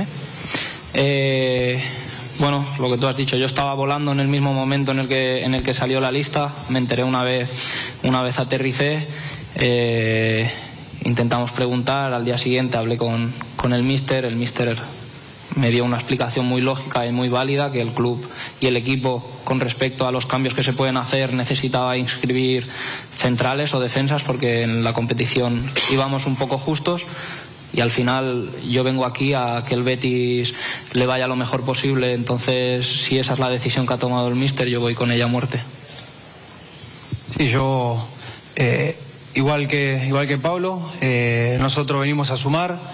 Eh, el míster nos ha comentado cómo fue la situación de la salida de los centrales y que necesitaba eh, hacer otra clase de maniobra y, y nosotros, mientras a los compañeros, al club, a todos nos vaya bien, nos adaptaremos en eso y, también eh, podemos competir en liga y yo creo que tanto Pablo como yo lo haremos lo mejor posible y, y confiamos mucho en nuestros compañeros que nos van a representar donde vayan. Por aquí Álvaro Muñoz para Grada 101. La primera va para el Chimi. Eh, le preguntamos ante a Pablo sobre si había hablado con un jugador. En este caso tú coincidiste con Ezap de Nosasuna. No sé si también fue importante para la contratación. Y una para Pablo, si me permite. Eh, has jugado ya con la selección española y una Eurocopa a la vuelta de la esquina. No sé si te planteas incluso llegar y volver a confiar para entrar en la selección. Bueno, yo eh, sí he hablado, he hablado con Guido, he hablado con Pesera, he hablado con, con Abde y, la verdad que ellos me mostraron su felicidad en el club y eso a uno lo llena más de, de ganas, de ambición de venir aquí y Abde ya saben lo, lo mucho que lo he cuidado en Pamplona y entonces me confío mucho en la palabra de él y, y en los mates de Germán. Bueno, las palabras del Chimi Ávila y de Pablo Fornals en su presentación oficial. Escuchemos a ahora mismo es un poco Fornals. diferente a lo que a lo que juega el Betis entonces mi, mi primer objetivo es adaptarme adaptarme lo más rápido posible y empezar a sumar desde el campo a partir de ahí lo que tenga que venir con la selección o no vendrá no tengo no tengo el foco puesto porque hace tiempo que ya no estoy entonces eh, sería sería muy hipócrita por mi parte pensar en volver cuando acabo de llegar a un sitio nuevo Sí, buenas, Pepe Lías de Bisoccer, el mundo deportivo. Una pregunta para el Chimi. Llevas aquí varios días, has entrenado creo que un par de veces con el grupo, aparte de otros días en solitario después de varias semanas de lesión que estabas con el solio. ¿Cómo te encuentras de cara al viernes? ¿En condiciones de jugar ya o todavía hay que esperar un poquito? ¿Tú cómo te ves? Bueno, ya llevo, ya llevo los cuatro días que, que vine entrenando con el equipo. Hoy he hecho la parte de fútbol, estoy haciendo todo el trabajo completo y, estoy a disposición del míster y, y bueno, esperar a, a las decisiones del míster. Pero de estar estoy bien. Bueno, pues eh, hay que esperar a que se ponga a tono, lógicamente. Eh, saliendo de una lesión, pues no es fácil que esté para 90 minutos el Chimi, pero bueno, eh, parece que poquito a poco podrá ir entrando. El otro día ya debutó Jiménez, ya debutó Pablo Fornals con esos minutos en el eh, último partido, en el empate en el, en el Villamarín. Sí, ya debutó y ahora, eh, evidentemente, también con esa baja de disco, lógicamente va a tener eh, que sumar eh, más minutos de forma obligatoria, a pesar de que, como ya le ha comentado, no va a estar en el playoff. De todas formas, ahora, eh, eh, Carlos, va a comparecer también eh, el presidente del Betis, Ángel Aro, para hablar del mercado de invierno, para hacer un balance, aunque ya ha hecho un balance positivo y ha agradecido el trabajo de toda la Secretaría Técnica. Así que, si te parece, ahora unos minutos escuchamos también a Ángel Aro. Pues sí, enseguida estamos con, eh, con Ángel Aro en directo. Eh, mientras les cuento, en el Sevilla, dos lesiones y además las dos exactamente iguales. eh, después del partido en Vallecas, dos nuevas lesiones. Se ha lesionado Agumé con una rotura en el recto anterior del muslo izquierdo y misma lesión para Marcao. Lo de Marcao no, no sorprende porque eh, ya saben que no hay manera de que juegue tres partidos seguidos. Otra lesión y en este caso pues eh, no se ha anunciado por parte del Sevilla cuál es el grado de, de esa rotura, pero en principio parece que ambos, tanto Agumé como Marcao, van a estar en torno a unas 3-4 semanas de baja. Lo de Marcao es preocupante. De 92 partidos ha habido 60 en los que no ha estado disponible por lesión. 60 partidos de 92. A esto hay que eh, sumarle la lesión de Nianzú, tercera lesión en los isquios en seis meses, lesión en el isquiotibial, podrían ser dos, tres semanas, tres lesiones que se unen a las de Quique Salas, eh, Gudel, Lamela, Luque Bacchio, Mariano y Alejo Vélez, que recuerden que eh, llegó lesionado y que él mismo anunció que esta semana entrenaría con el grupo. Eh, nos vamos a la ciudad deportiva del Betis de nuevo. Está hablando ya Ángel. esos fondos propios que vamos a arreglar con la ampliación de capital y con este plan que tenemos, el plan estratégico, que durante dos, tres años empezaremos ya a estar en esta situación de, de- de salir de fondos propios negativos. Y poco más, vamos, y también ahora en vuestras preguntas pues ya aclaramos lo que queráis aclarar. Bien. La primera pregunta, por favor. Por aquí, presidente, David Niebla para Ojo de Halcón. Me gustaría hacerte un par de preguntas. La primera, después del varapalo que supuso caer en Europa League, me gustaría saber cuál es la idea del club, si la Conference League es una ilusión, un objetivo o casi que una obligación llegar lejos en esta competición. La idea del club es competir todas las competiciones pues con la- el interés de llegar o lo más alto posible o ganar en caso de que sea un, título. Por lo tanto, claro que hay un objetivo de ambición. Luego también hay otro, otros equipos que, juegan y que lo hacen bien, pero sí que tenemos la, intención y el deseo de llegar lo más arriba posible en la competición liguera y también lo más cercano posible a llegar a, esa final. Ahora, luego lo- todo pasa por, por ganar los partidos que tenemos aquí con, con el Dinamo de Sagre y, y luego iremos viendo. Y luego, por otra parte, eh, respecto a, la- a los cambios en la lista UEFA, eh, no sé si fue una decisión solo del míster, también parte del club, porque al final estaba claro que los problemas que había habido con los defensas, pero también dejar fuera a futbolistas como la experiencia que tienen Chimi o Fornal, supongo que no habrá sido fácil la decisión. Bueno, es una decisión puramente del entrenador. Nosotros como club tenemos que ponerle al entrenador a su disposición los elementos, los jugadores disponibles y él decide y ha decidido con un criterio que como has visto ha sido más que respetado por los jugadores que se han quedado fuera. Presidente, por aquí, Fran Campo para 101 Televisión. Eh, hablaba usted y valoraba eh, y felicitaba a la Secretaría Técnica por el final de, de mercado. Quería preguntarle por dos nombres. Uno que terminó llegando, que es Bacambu, por si nos quería aclarar usted eh, las cifras de la operación, que se había hablado en Turquía de unas, otras aquí. Y por otro nombre que quería preguntarle a Luis Rioja, que estuvo muy cerca de venir. No sé qué nos puede decir de qué ocurre con esa operación. Sí, bueno, con respecto a las cifras del fichaje de Bacambú, ya lleváis tiempo en esto y sabéis siempre cómo es. El que vende pretende decir que ha vendido lo más alto posible y el que compra lo más barato posible. Pero lo que es una realidad, nosotros no mentimos en cifras, es que parte de la cantidad fija está incluido salario de jugador y en la parte variable son variables, pero si se dieran esos variables implicaría que hemos tenido unos éxitos sin precedentes en la, historia del club. Ojalá nos encontremos en la tesitura o en la situación de tener que pagar esos variables. Bueno, pues ha explicado ah, efectivamente lo que lo ocurrido con Bacambú y nos quedamos ahí con lo de Luis Rioja en el aire, se lo iremos contando por supuesto en eh, la sintonía de Onda Cero. Hasta aquí el deporte. Gracias queridos. Adiós, adiós. Nos movemos en un mundo que no se detiene, pero aprender, crecer, evolucionar solo es posible si entendemos de dónde venimos y lo que nos hace únicos. Somos Nimo Grupo. Nuevo nombre, nuevo logo, nuevas metas, la misma pasión. Porque el objetivo no es llegar, sino disfrutar del camino y hacerlo juntos. Arrancamos ya. ¿Te vienes? Pues hasta aquí llegamos, nos tenemos que marchar a continuación. Les vamos a contar lo que está ocurriendo en el resto de Andalucía con la ayuda de nuestro compañero Jaime Castilla. Eh, especialmente destacable, ya lo saben, desde primera hora de la mañana, todo lo que está provocando las eh, manifestaciones de los eh, tractoristas. Nos informan, por cierto, que los GRS de la Guardia Civil, el Grupo de Reserva y Seguridad de la Guardia Civil, que son los agentes élite del cuerpo, van directamente hacia los palacios porque les han dado de plazo hasta las 2 de la tarde, dentro de 10 minutos para disolverse y parece que no tiene mucha intención de hacerlo. De todo esto y de las consecuencias en el resto de Andalucía, de esas tractoradas, les vamos a hablar a continuación. Mañana a las 12 y 20 pasamos lista. Nueva edición de Más de Uno Sevilla. Sean felices, disfruten, hasta mañana. Adiós. Más de Uno Sevilla. Chema García, Onda Cero.